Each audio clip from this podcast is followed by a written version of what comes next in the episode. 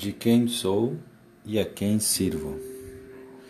O Novo Testamento registra alguns testemunhos do apóstolo Paulo acerca do seu serviço a Deus.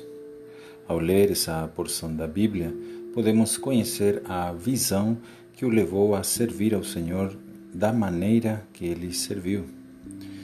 Em Atos 27 lemos: Porque esta mesma noite um anjo de Deus de quem eu sou e a quem sirvo, esteve comigo.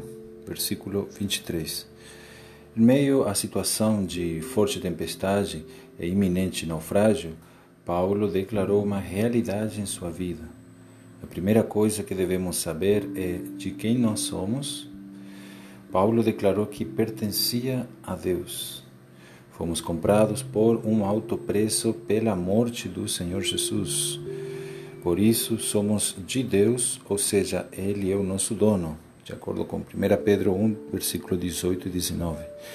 Quando temos a realidade dessa visão, não ousamos tomar decisões a respeito de nosso futuro, pois pertencemos a Deus e é Ele que deve determinar nosso futuro. Porque fostes comprados por preço, Agora, pois, glorificai a Deus no vosso corpo. 1 Coríntios 6, 20. Esse versículo mostra que todo o nosso ser foi comprado por Deus.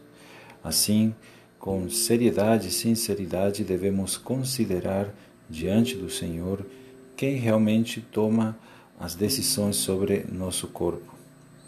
Se em nosso dia a dia nós que determinamos o que iremos fazer, temos apenas mero ensinamento sobre pertencer a Deus e não a realidade desse fato. Contudo, se avançarmos do ensinamento para a realidade, nosso viver e nosso serviço mudarão completamente. Saber que pertencemos a Deus livra-nos de tornar-nos escravos de nós mesmos. 1 Coríntios 7, 23. Seguidamente, os jovens são alvos de convites para festas por parte dos amigos incrédulos. Quantos consultam o seu dono antes de responder? Por não consultarmos o Senhor nos ah, diversos assuntos e áreas de nossa vida, muitas vezes simplesmente fazemos o que queremos e desagradamos ao nosso amo, trazendo tristeza e insatisfação até para nós mesmos. Vamos continuar no próximo áudio.